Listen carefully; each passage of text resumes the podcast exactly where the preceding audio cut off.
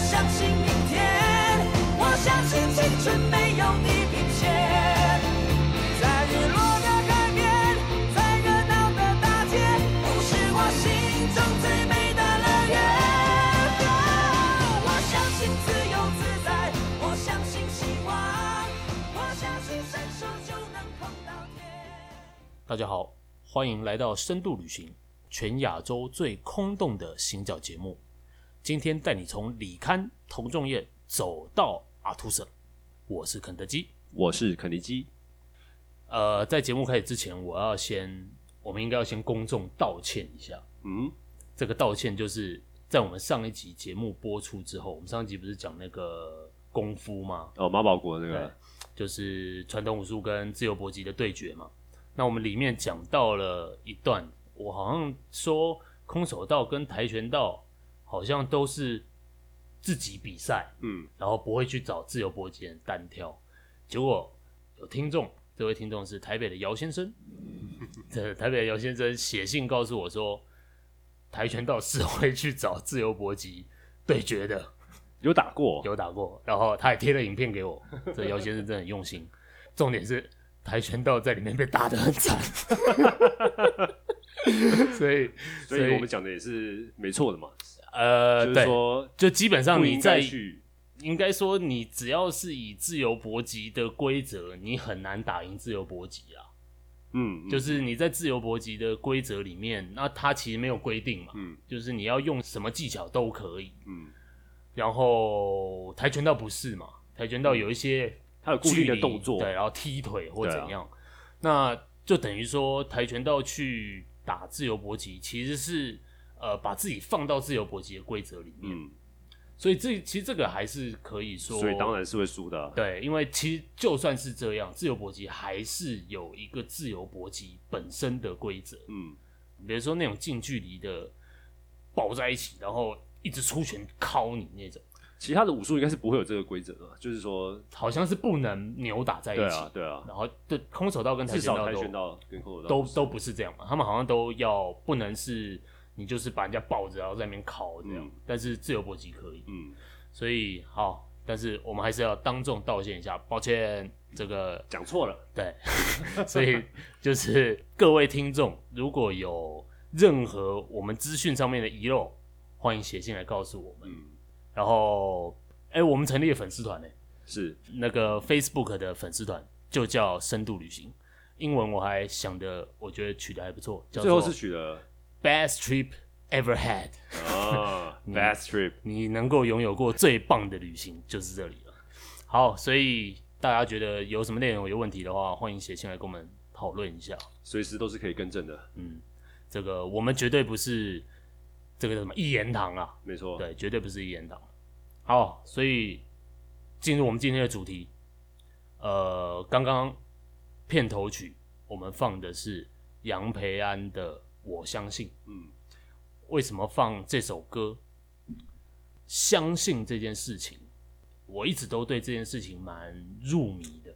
怎么说？就是尤其在现在的社会氛围底下，你会发现每一个人他相信的东西，我不晓得怎么讲，很多都跟你不一样。嗯，可能这个在以前的社会，也许相对少。但现在资讯比较发达，对，就是以前想象，如果我们是在那种小国寡民好了，嗯，我们都是住在山里面的小孩，哎、这样会不会歧视啊？ 反正就是，如果我们的生活，应该说我们生活的模式相对简单，然后资讯没有那么多的话，大部分人所相信的事情也许是一样的，嗯呃，趋同性比较高。嗯，但现在因为网络嘛，然后各种资讯嘛，所以你会发现这个世界很多事情都是每一个人有他每一个人相信的事情一方面也是说，当每一个人他相信那个事情的时候，他讲出来，你会立刻知道，啊，对，所以你会，嗯，资讯扩散的很快，嗯，然后立场这件事在现代变得更怎么讲啊，很明显吧，嗯然后也很强烈，相对于以前，你相信一件事情，然后你因应这件事情做出来的呃行为，呃通常强度蛮高的。其实也是，嗯，你当你有这个想法的时候，你就会去上网查吧。嗯上网查的时候，你会发现，哎、很多人跟你有一样的想法，你嗯们就成立一个粉丝团，啊，对，然后这一群人就是集体相信一件事情，就在里面取暖嘛。嗯，然后这所以这就是同温层嘛，嗯，同温层就是大家都在相信一样的事情，嗯然后你不知道这个世界的真实样貌长怎样。嗯，好，那这一件事情要拉到一个我觉得蛮有代表性的人物，嗯就是李敖的儿子李堪。嗯，李敖是一个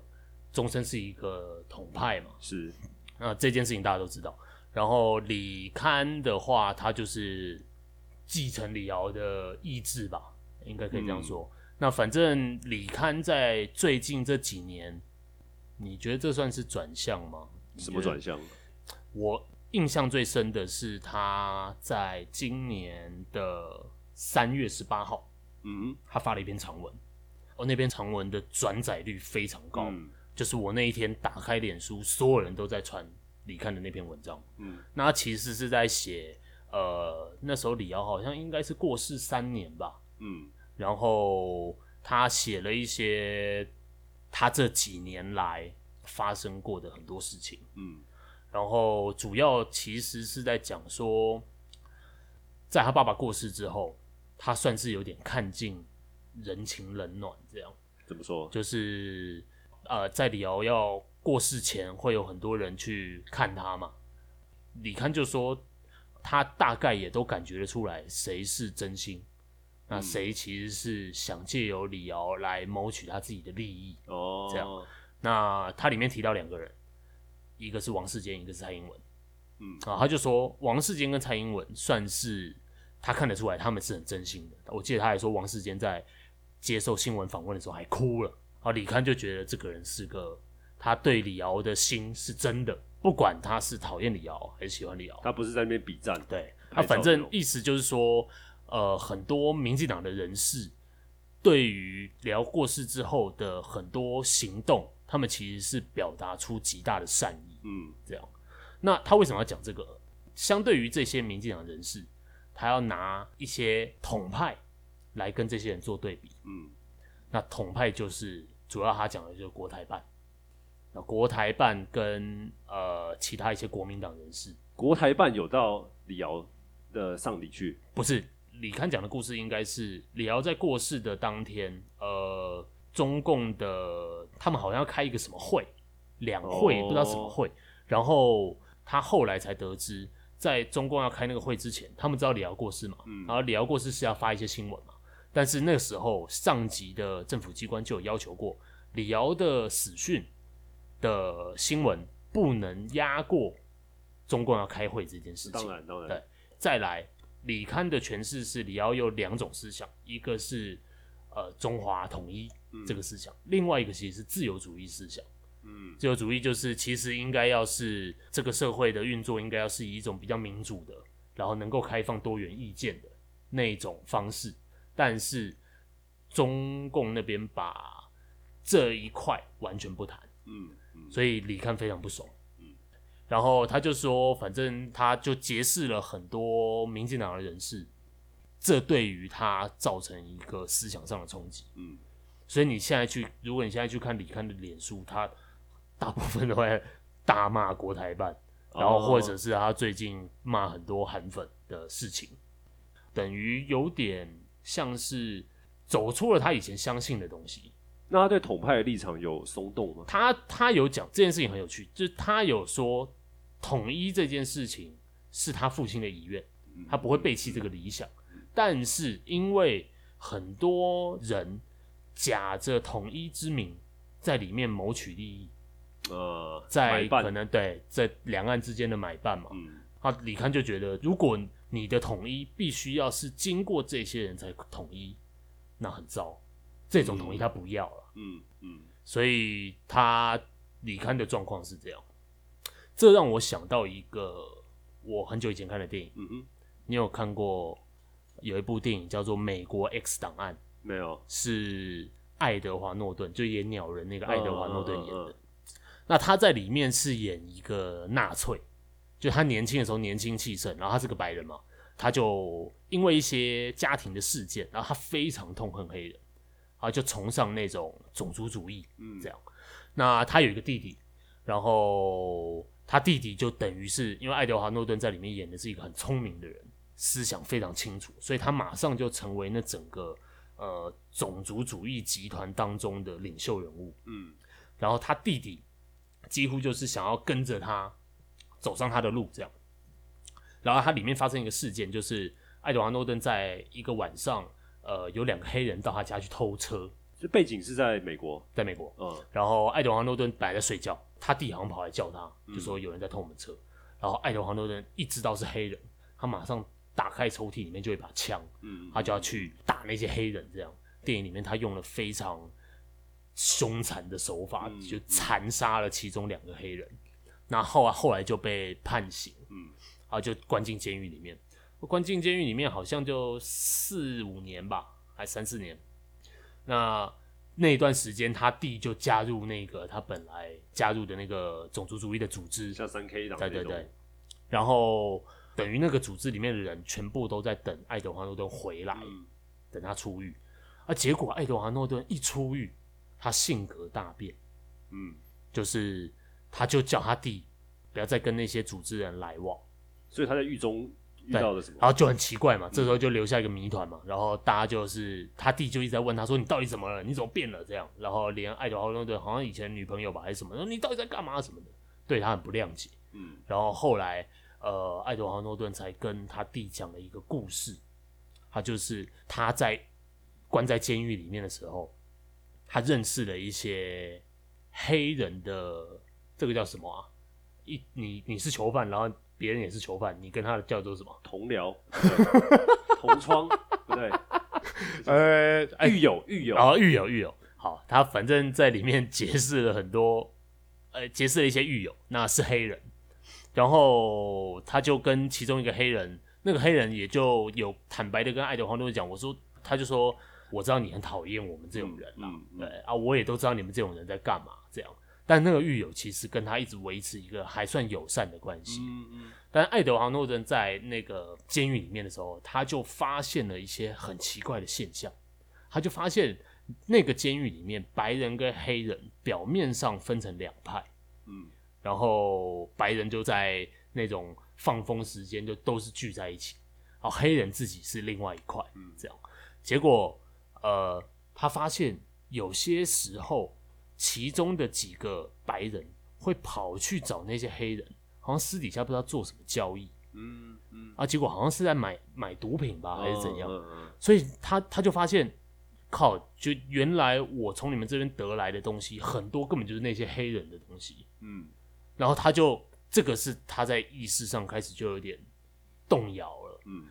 然后后来他好像因为什么事件，他跟那群白人起冲突，嗯那群白人就就欺负他了。然后他在里面当然就受到很恐怖的凌虐，这样。嗯那所以这件事情，他就发现这些白人其实根本里面的坏人其实都白人，然后跟他好的反而是他的狱嗯接友。纳他的都是对黑人的，那他就后来就跟他弟讲了这个故事嗯，啊，这整个故事他就是他转变的历所以程。所以他放下了他的种族主义的对偏想见法对嗯这个我觉得，呃，李刊嗯就是台湾的爱德华诺顿，台湾版的，台湾爱嗯德华诺顿，爱德华诺顿就是美国李 刊，嗯所以你可以看到这两个故事其实都是一个人走出他所相信的事情以外，然后这个就让我想到阿图舍讲的意识形态的理论，你阿图舍，对，就是他是一个法国哲学家啦嗯哼然后算是呃左翼这个理论里面非常重要的一个思想家。嗯嗯嗯呃，你平常听到意识形态的时候，你通常觉得那是什么东西？通常哦，意识形态不就是一个嗯，你深深相信很难撼动的东西，或者是说它是一个你在你信仰层次上的，你觉得意识形态东西这个词是负面的词吗？大家会觉得是负面的吧？所以你听通常听到是负面的。对啊，比如说你在一般辩论啊，或者说哎呀，你这个意识形态 太重了啊、哦，对，因为像韩国瑜就是说什么意识形态的游行是不允许的嘛，对啊对啊像这种话。但是其实我在念书的时候，意识形态这个词在现代，其实我觉得已经相对被中性化了。然后它在教科书里面的定义很有趣，它在教科书里面的定义就是它是意识形态，就是一种思想体系，它没有说它是好的还是坏的。嗯嗯，他就是说，就是你的世界观、你的价值观，所有这些东西总合在一起，叫做意识形态。哦，这是其中一种对于意识形态的定义。所以这个其实完全不是没有正面的对，或没有负面的没有意，思它它没有任何价值判断在里面。嗯，但是其实意识形态这个词，现在我觉得好像反而它又对啊开始变得有点像是、呃负面的意思我。很多人会说哎呀，什么某某政党用意识形态来治国啊，哎，这用种用意识形态绑架台湾之之类的，对啊，那其实意识形态在它在最早期的时候，它确实负面的意涵居多。嗯其实最重要的谈意识形态的书啊，就是马克思谈写过一本书叫《德意志意识形态》，嗯嗯，然后它里面就是他觉得意识形态这个东西就是统治阶级进行统治的工具啊。嗯，一个统治阶级如果要维持他的统治权的话，他必须要给他底下统治的人民灌输一些观念，嗯以保障他自己的统治。嗯那后来啊，秃舍就针对这个意识形态这件事情，然后做了更深入的考考察。嗯那我一直都很有印象的是，他对意识形态讲的一个很重要的特性，他就首先说意识形态这个东西，它并没有外在的东西，外在的东西，就是当你相信一件事情的时候，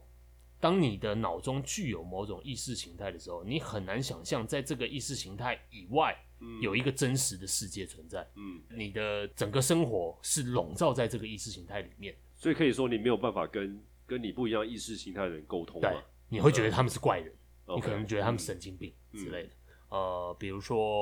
说信仰好了，嗯信仰，呃，妙禅，嗯妙禅显显然的嘛嗯。就我觉得其实更好讲的例子可能是呃直销啦，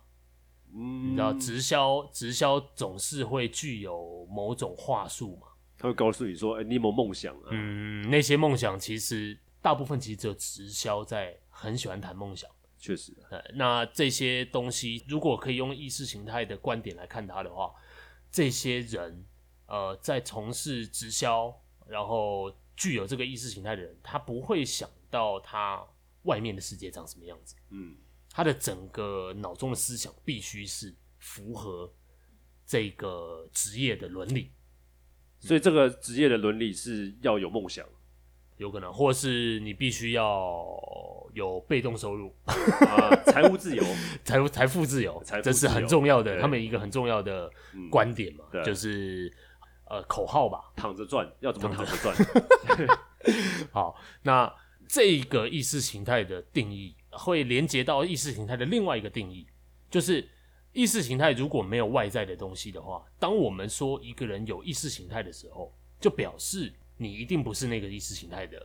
嗯，赞成者之一。嗯嗯所以如果你跟他是信仰同一种意识形态，你根本不会知道什么是意识形，这个东西是意识形态。嗯，嗯嗯，没错，所以意识形态的第二个特征是，意识形态只是外在的东西。嗯当你说别人是意识形态的时候，都是别人，绝对不是你自己。嗯你自己也许有某种，可能还是有某种意识形态，但是你自己不会知道。没错，大概状况就是这样。所以从这个回来看，我想到一个直销的故事。哦，这个直销的故事是我有一以前有一个直销的学长，他当然以前不是做直销，他后来去做直销了。当然不会有人出生就做直 销，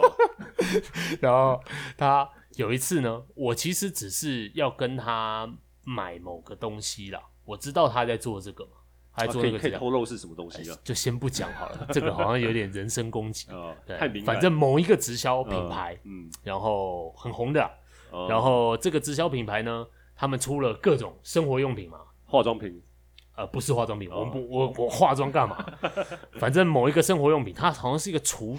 除锈的东西吧。哦像清洁剂那种东西嗯嗯然后我听说那个蛮好用的，嗯，我 我还是去那个机车行，然后老板说，哎、你这个锈掉了、啊，你有没有朋友在做那个什么？你去跟他买那个，那个很好用。嗯老板是不是在做这个啊？ 老板明明不是，他为什么跟我讲这个？我觉得好奇怪。他一定身边有朋友是吧？嗯对啊，不然我他就叫我跟他买啦。欸也是啊， 对啊也是哦。然后反正那个我后来就我知道我学长在做这个，我就想说那就跟他讲一下，嗯，然后我就问他说：“哎、学长，你有没有那个什么啊？”这样，然后这个我要的很简单，我就是想要跟他买嗯那个清洁剂嗯啊。结果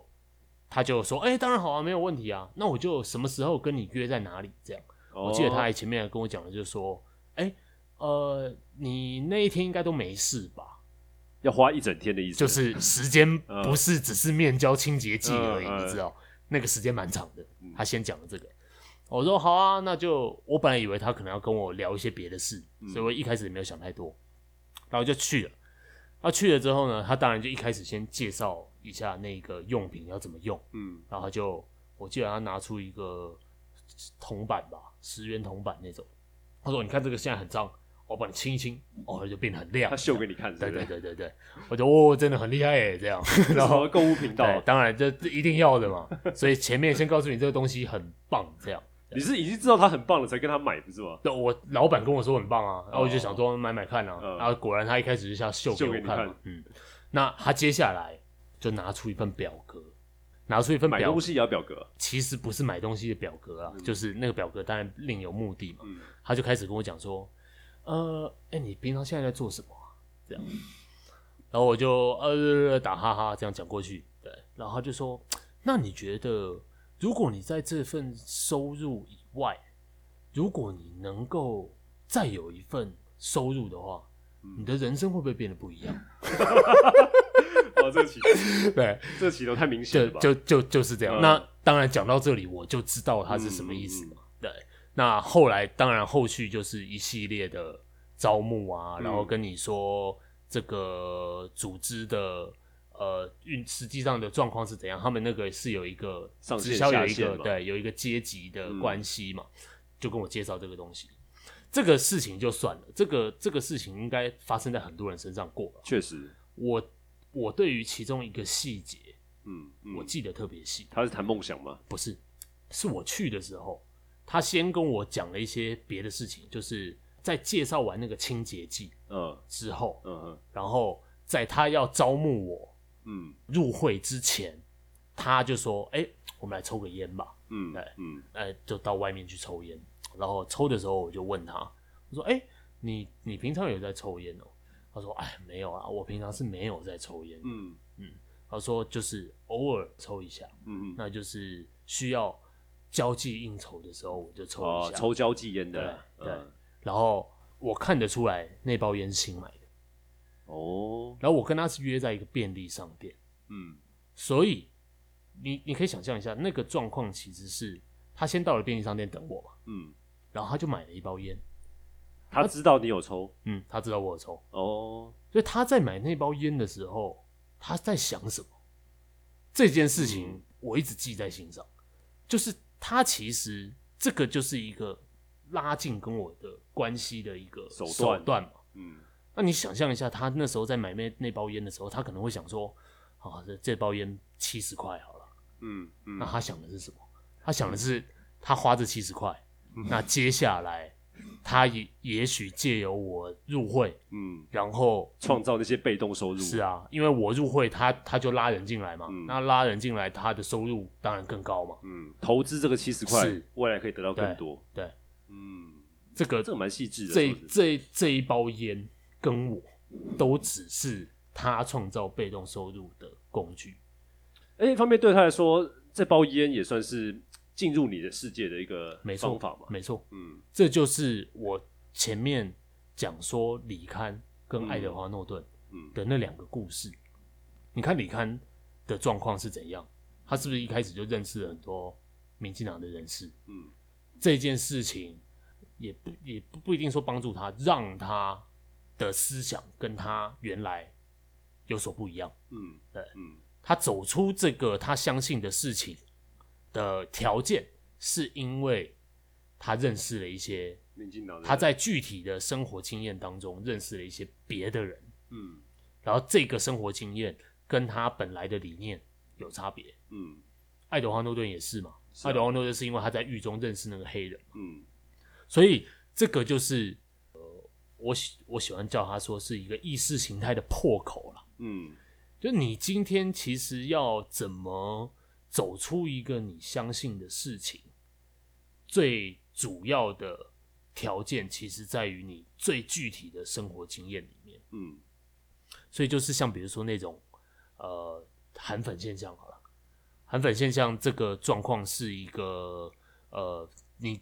我们在网络上看到的状况都是韩粉有他自己的社团嘛，没错，那韩粉的社团会发表一些嗯我们都觉得超荒谬的言论，没错，然后一堆人就是转贴韩粉社团的贴文，然后在干嘛？就酸他们嘛，就笑他们对，啊，就是说啊，你看这个脑袋又怎样了，脑袋又怎样了什么的，反正都是恶意的啦。嗯那这中间其实完全没有往来嘛，嗯，我们跟韩粉的世界完全是分开来的。哎、说到这个，这个其实还蛮有趣的，就是大概二十二十几岁、三十几岁的年轻人，我们可能比较多，大家都在同温层里面嘛，嗯，所以呢，我们看到韩粉社团的时候，会觉得哎、很好笑，很有趣这样。嗯嗯那之前我想到之前有一次，我遇到一个呃同一个学校的朋友，嗯我跟他其实不太熟，嗯然后跟大家一起吃饭，然后大家一起在吃饭，嗯然后呢，我们大家就在聊聊聊，都没有聊政治或什么的，嗯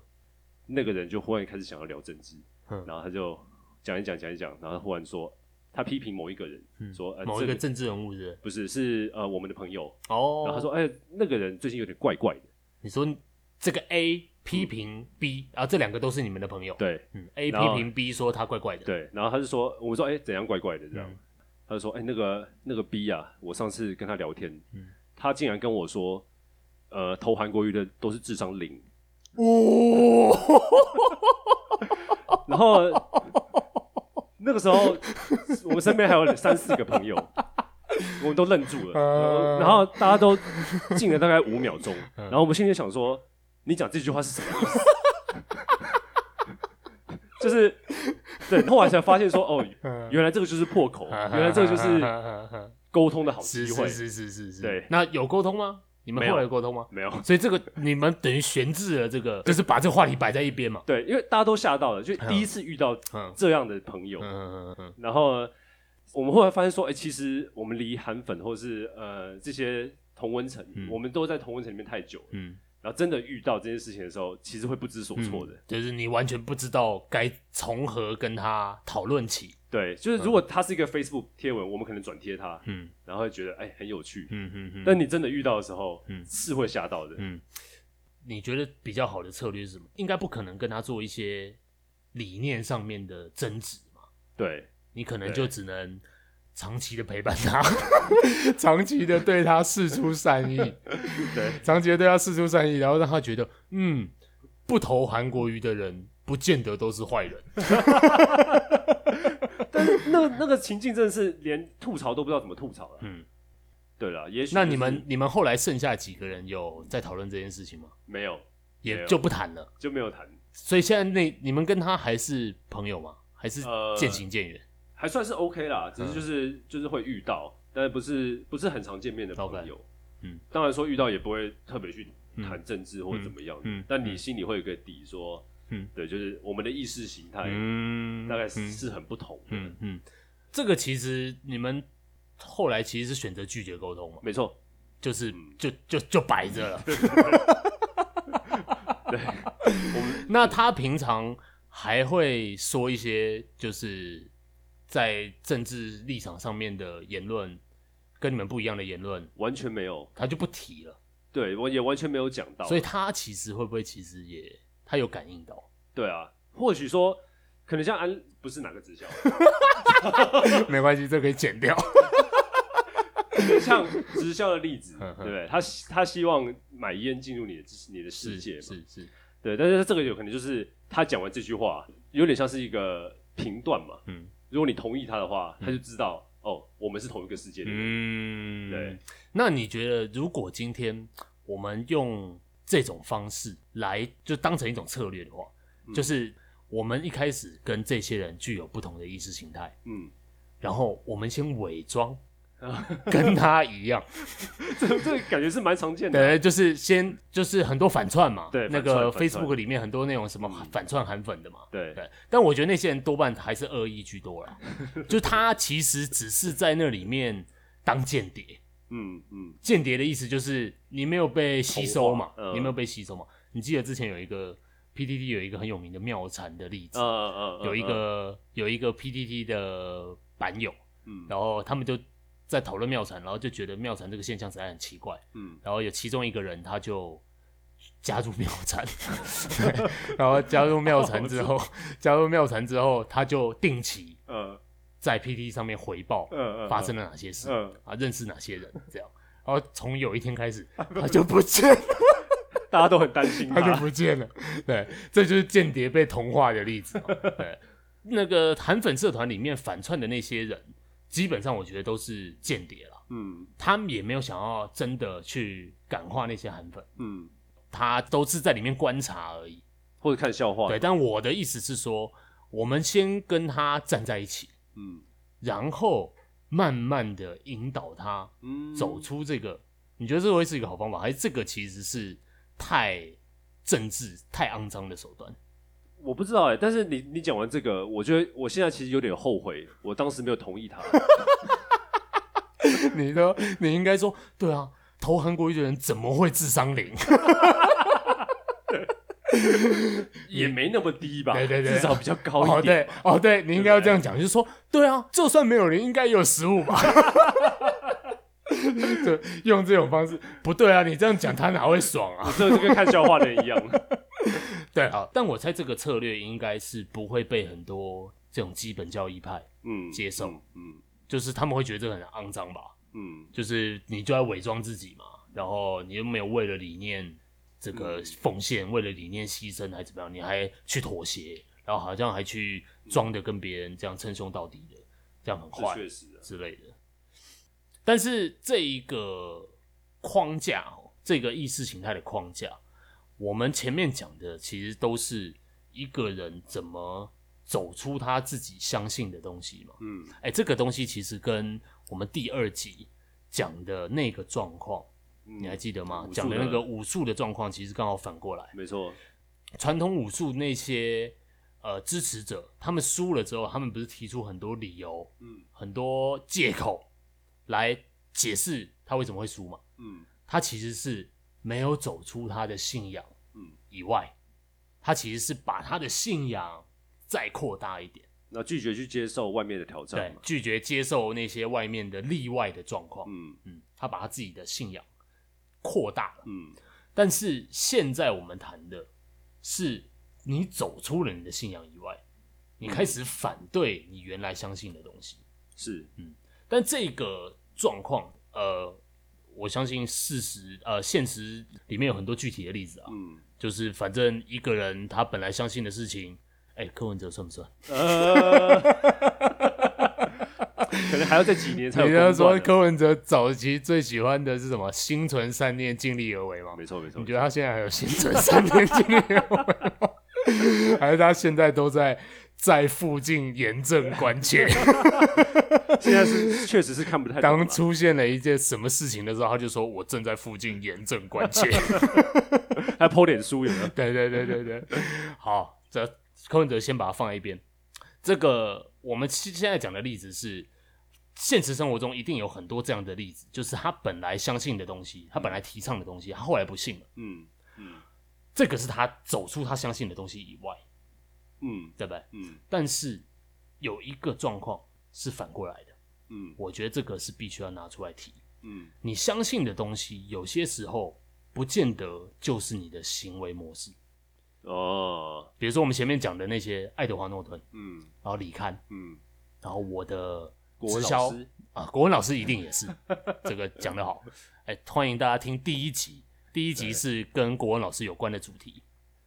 呃，还有我呢，直销学长，对，嗯，这些他们其实你看他们的行为模式都有一些特定的脉络嗯可以依循，那那些其实就是他们相信的东西嘛。嗯但是有些时候，你相信的东西，你不见得就会照着做，你反而是，呃，这个状况应该这样讲，你知道大多数人都在相信一件事情，所以你做出妥协吗？然后你就装的一副你相信的样子，呃，但其实那根本不是你相信的东西。呃，我为什么要讲这个？嗯因为比如说，这个社会大多数的人都信仰正义、嗯善良、嗯公道，嗯对，那大部分的政治人物就会具有这样子的行为模式嘛。嗯但是有一些人，其实他根本不信这个东西，他的私底下的行为是非常不检点的， 你就知道这个人其实完全不是一个好人。但但他是在一开始从政的时候，他必须要装出嗯，他有就是大众期待的没错样貌。这不然他怎么有票？嗯他他才选得上啊，嗯嗯，对不对？嗯比如说我们很常在关注的童仲彦先生，嗯嗯嗯这个就是为什么要把李康跟童仲彦放在一起。我觉得这个状况是很值得拿来谈一下。童仲彦， 哎，童仲彦一开始在选他出道大概是什么时候啊童？童两仲千彦年吧，两千年初。嗯，他一开始是主播嘛，他在新闻业嘿嘿，然后做嘿记者，嗯后来主持民视的一个节目吧嗯。对，然后后来就顺着下去选议员，嗯，那加入民进党，我记得他不知道什么时候？他当了两任的议员吧，对，对八对年。当两任的议员，然后就持续的在从政。嗯，但他那时候的形象当然也是，你知他道那时候形象应该还好。还算不错啊。我那时候其实我，完全没有在关注他，因为他有英国留英硕士 的学历嘛，对，剑桥留英嘛嗯对，，剑桥留英的嗯学历，他形象也算清新。嗯嗯，对，然后问政，我知道他好像就是说什么他踢爆了很多弊案。对对对对接臂。我记得印象比较深的是，好像三创吧，那时候台北哦是要盖三创，嗯嗯然后嗯童仲彦好像就是说他他去接臂还怎么样，对啊，嗯，对啊后来结果怎么样我也不晓得。但是我相信大家会知道童仲彦都是因为一些 很烂的负面新闻。 没错，他的他是先欧七嘛，嗯欧七案啊欧七，欧七案是他其实欧蛮多次的，超多次，他搞超多次，第一任妻子欧，然后离婚，然后第二任妻子也欧，然后也离婚，嗯，至少前前后后，根据他第二任妻子就说，好像欧了结婚六年欧五十 次，靠，他是 他的妻子是有在记录，是不是？就是 他可能要被跟打法一次，然后在墙壁上画一个正画一字， 五十次是五十个正哎、五个哎、十个十个证，十个正哎、他写了十个正，童正都没发现 吗？墙壁上有十个正，童正不觉得奇怪吗？ 对他欧了不少次，然后对早期他后来第一次欧完离婚嘛，嗯然后后面还搞了什么女友，另外有个女友就是为他寻短，哎，自杀嘛，对啊。我知道啊，那个还很恐怖，还什么穿红衣服自杀还是什么的，对啊，对啊，对就是负面新闻那个时候很多，超级多。他除了打人这个暴力倾向之外，是不是还有别的？有啊，酒驾若干次吧啊，对对对，对酒驾，对，但是那个说实在跟欧七比， 已经是没有到那么负面，毕竟很多政治人物有时候也会酒驾或怎么样的嘛。嗯对，然后印当然大家印象最深的就是他好像又是因为一次欧七案嘛，对啊然后被民进党开除党籍嘛，对对对对不对？然后被开除之后。就在脸书上发一个声明嘛，然后说他退就此退出民进党，因 为理念不合嘛，然后用自己的账号在底下 回了不起负责，这个应该算是让他大红对的。对，这绝对是关台键湾政治史上的一大突破，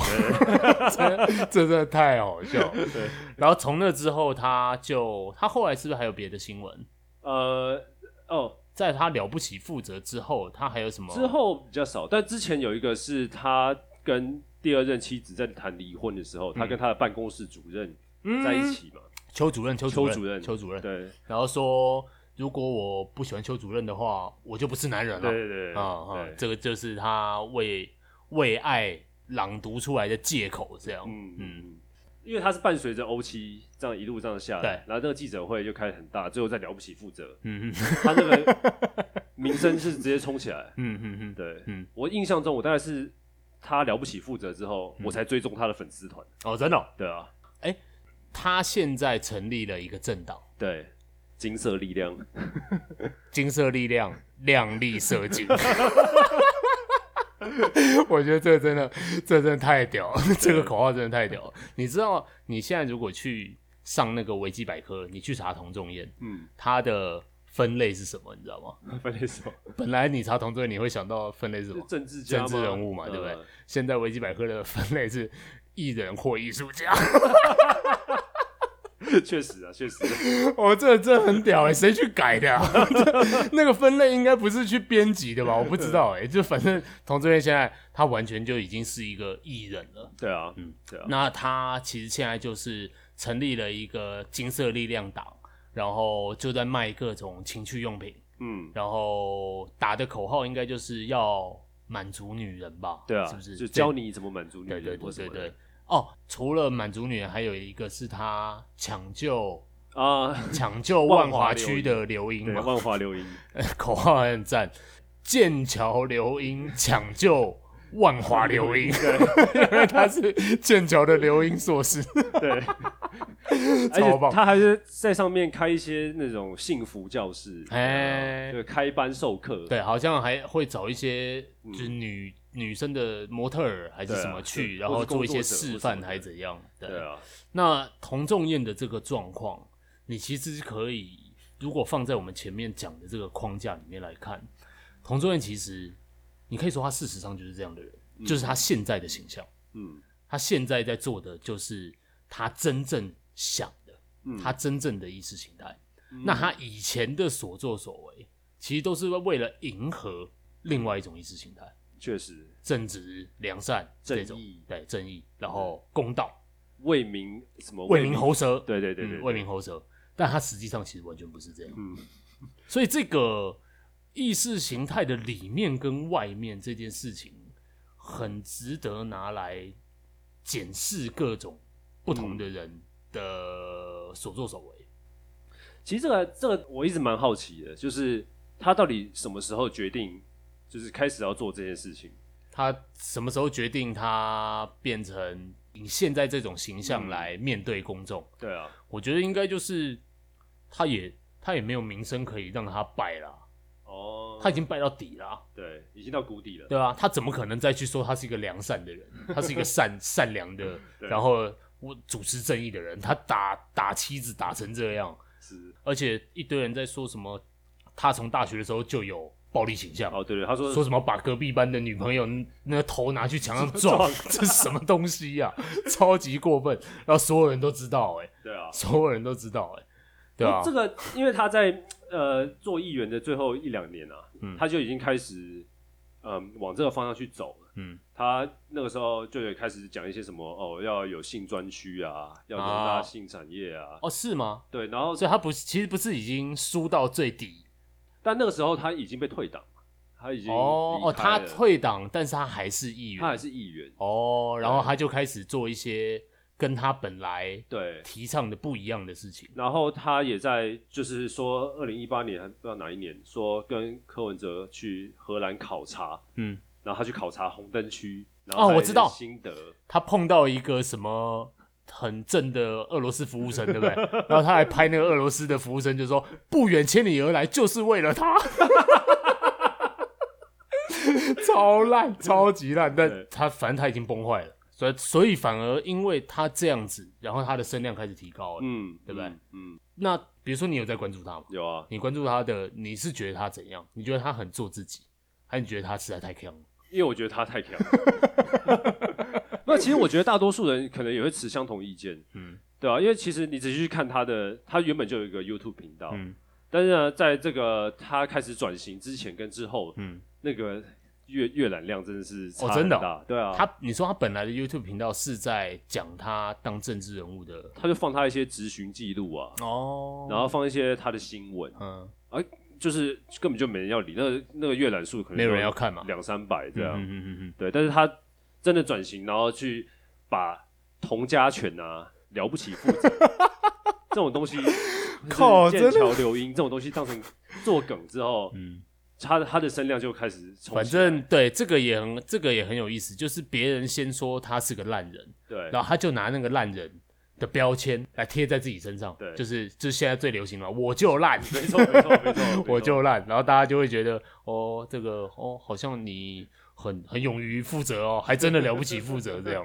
哦，所以他等于我们可以这样诠释，从他讲了了不起负责之后，嗯，他才真的开始了不起负责没，错 没错，没错他才真的开始为他自己的行为真的负起责任，不然他以前其实根本都假的。这说起来，你不禁要怀疑起他是不是他是真的忘记切账号，还是假的忘记切账号？ 哦，你是说他其实是从那一刻开始，他要真的为自己的行为负责了，对所以他才真的去 说了不起负责。哎，这是一个很有趣的人物设定啊。嗯，没错对，没错。同众恋的这个例子，其实我觉得也很多啦，就是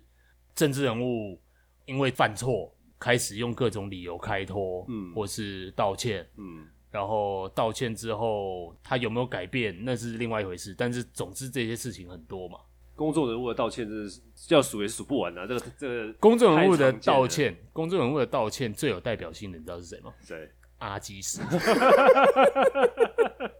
阿基斯是道歉表率， 表率表率，太厉害超了棒。。我印象最深的一句嗯，是，他说那个小姐叫什么？陈小姐啊。陈小姐，陈小姐，阿基斯反正跟了陈小姐去摩铁嘛，嗯，然后就反正那因为这个事件跑出很多名言嘛，那个滑滑进进摩铁嘛，滑进摩铁不小心就滑进摩铁，然后说陈小姐的情绪状况不稳定嘛，呃，然后艾阿基斯要去安慰她，拥抱一下啦，对那感受温暖。，对，然后那陈小姐就亲她嘛 对陈对小姐主动，嗯那阿基斯就说，那我就是接招嘛， 对我就接招，然后 Take that 对，那我接招，那其实就是嘴唇碰嘴唇，舌头没有在里面拉来拉去，嗯嗯对，嗯然后很守分际的，，对，舌头没有拉来拉去，OK 的啦。很守分际。我最喜欢的其实是他那句 “OK 啦”， 就是所有的接吻，只要舌头没有在里面拉来拉去，嗯都是 OK 的。 都是一种都是一种国际礼仪啊。对对对对对，那那时候当然他名言也很多啊。那记者问他说：“你会不会说这是外遇？”啊，他说什么？ 哦，他说不是外遇，我会说是巧遇啊。 对，阿基斯这个到底是真的还是假的？不知道哎、我觉得他这个说起来，我听啊，我听起来，嗯其实我你觉得听，到的时候，你的看法是怎样？我觉得蛮有诚意的。就是嗯，一般来说的话，假设你去摩铁，呃，你一般来说不会那么详细的交代你在摩铁做什么事是情。是是，对，但是呢，或许里面有真真假假，嗯他可能有避重就轻。嗯，对，但是呢，他讲的资讯有点太多了，多到你会觉得说，哦多到你觉得太奇怪了。多到你觉对哦，一你方面多到嗯多到你会相信他对多到觉得，哎、你是很有诚意要讲出这些过程。啊，嗯，但是对啊，王世坚去磨铁，他他倒是很坦然面对 啊。呃，当然 当然，王世坚就说什么他就是天性浪漫啊、对，天而且王世坚王世坚带去磨铁都同一个人，对，对就是好像数年来都专同情一个，对专对对，你想想看，如果很多政治人物他说哦去磨铁被抓到好了，嗯，很多政治人物会讲一句话就结束，比如说哦他肚子痛，哦，然后或是谈公事嘛，对，盖棉被纯聊天，嗯，这就早肚期的上厕所，嗯但是你听到解释的时候，听到说哦肚子痛，然后没了，然后就很很气嘛，对，嗯你会觉得你在干什么这样。对嗯但是阿基斯的例子，他其实就是那个过程，他很很清楚用力的在解释整件事情，对，而不是那种就是一走就是一句话一走了之，嗯，对啊，其实很多公众人物都喜欢这样嘛，嗯所以其实阿基斯跟童仲彦其实差不多，嗯真诚嘛，但是阿基斯，哎，阿基斯现在没有什么在活动了吧？没有，对不对？好像没有，至少阿基斯没有就变成像童仲彦一样嗯去创了一个什么政党，然后嗯坦然面对他的什么性欲还是怎样。但嗯童仲彦有啊，有，所以阿基斯，我们可不可以说阿基斯其实基本上还是臣服在公众的意识形态底下？哦，他会觉得公众已经不接受他了 Yeah 公众的价值已经不能容纳了，因为他背弃了公众所期望他所拥有的道德，嗯，反正他就等于退居幕后嘛，对啊，然后就对啊不出现了。对啊，但童仲彦的话，他反而就以另外一种形象在面对公众，嗯嗯，所以就更加做自己啊，所以最做自己也其实是童仲彦嘛。嗯，可以这么说，可以这么说，哎，那个之前像那个成龙之前外遇啊，嗯他有认他那个女儿吗？他他外遇有女儿？不是小龙女吗？哦，是吗？哦，对好像有，好像有。成龙的事情过太久了，我已经完全忘，我就只记得成龙那句最有名的话，就是什 么“全天下男人都会犯的错”。嗯，对，我只记得这个。因为因为他呃，他外遇那个叫做呃吴绮莉，嗯是一个明星嗯嘛，嗯，嗯然后他们说他们外遇有生女儿，然后 OK 他们都叫她小龙女。哦，，对，只是所以那时候成龙不不认他。呃，他好像也没有特别讲， OK，但是之后的新闻好像我没有特别去注意。嗯，我们就看成龙他说“我犯了全天下男人都会犯的错”这句话，嗯，我们来看待，就只看这句话就好了。这句话怎么讲？他一方面帮自己开脱，一方面也鼓励全天下男人这么做，嗯 应该是这样对嗯没不错对？，对不对？那这个他是跟童仲彦的状况是一样的吗？这感觉比较不负责任，他有点像是成龙说这种比较不负责任，他有点像对是说哦，因为全天下男人都会犯这个错，对啊，应不该对哦，是所以我犯了，所以我是可以被原谅的。呃，他当然也没有说要请求原谅，嗯嗯嗯对，但是呢，他有点像是说，哦，我犯这个错不只有我会犯，嗯还有很多人会犯，啊他有一种这个错误有一种普遍性。哦，，对，嗯，当你嗯说这个东西，呃，不只有我会发生，大家都会发生的时候，你的错看起来嗯是就是是少了一是点嘛。你的这个特定的状况就变成一个好像可以被应该被接受的状况。对，但童仲彦没有，对不对？同桌也没有啊。童仲彦就是他开始做跟公众期待完全相反的事情，嗯嗯嗯，所以呃，我们可以说以这三个成龙、阿基师、童仲彦嗯，这三个人的理由，成龙是最空泛的，成龙是对最要不得的， 对对，成龙是最想推卸责任，嗯，阿基师的话承担了一部分。但是他之后之后就是就隐匿了嘛。，对他之后隐匿，然后基本上也算是跟主流的价值观妥协，对就是他一开始试图解释，然后想要证明他其实还有基本的道德感，嗯，然后最后从公众的视野当中消失，嗯，然后童仲彦是最负责任最最 high level 的。啊、这个境界是最高的，就是他开始跟主流走完全相反的价值观，甚至提倡那种价值观，对，对。一旦负责就负责到底。对对对，所以这三者的状况，童仲彦应该算是最值得被表扬。可以这么说，可以这么说。 OK，那如果是这样的话，我们最后是不是应该来放童仲彦的歌？ 你知道童仲彦之前有一个对竞选歌曲，竞选歌曲啊，他那是那是他竞选的歌曲吗？我不知道是不是、欸，但是至少是他自己拿来宣传。是他成立金色力量之后，没有没有没有，那个竞选歌曲很早哎、欸，哦，是他最早期的竞选歌曲那，个是他在当议员的时候，所以那个竞选歌曲是他想要证明他自己是一跟个公众的对价值观是完全相符的。对嗯，所以他的那个竞选歌曲里面就讲一些那种什么，呃，正直良善，正 义啊，对，很多这种很正面就政治家为人民服 务的那种观啊为民喉舌喉舌的童仲彦，对对对、呃，正义良善的童仲彦。之类的。 OK，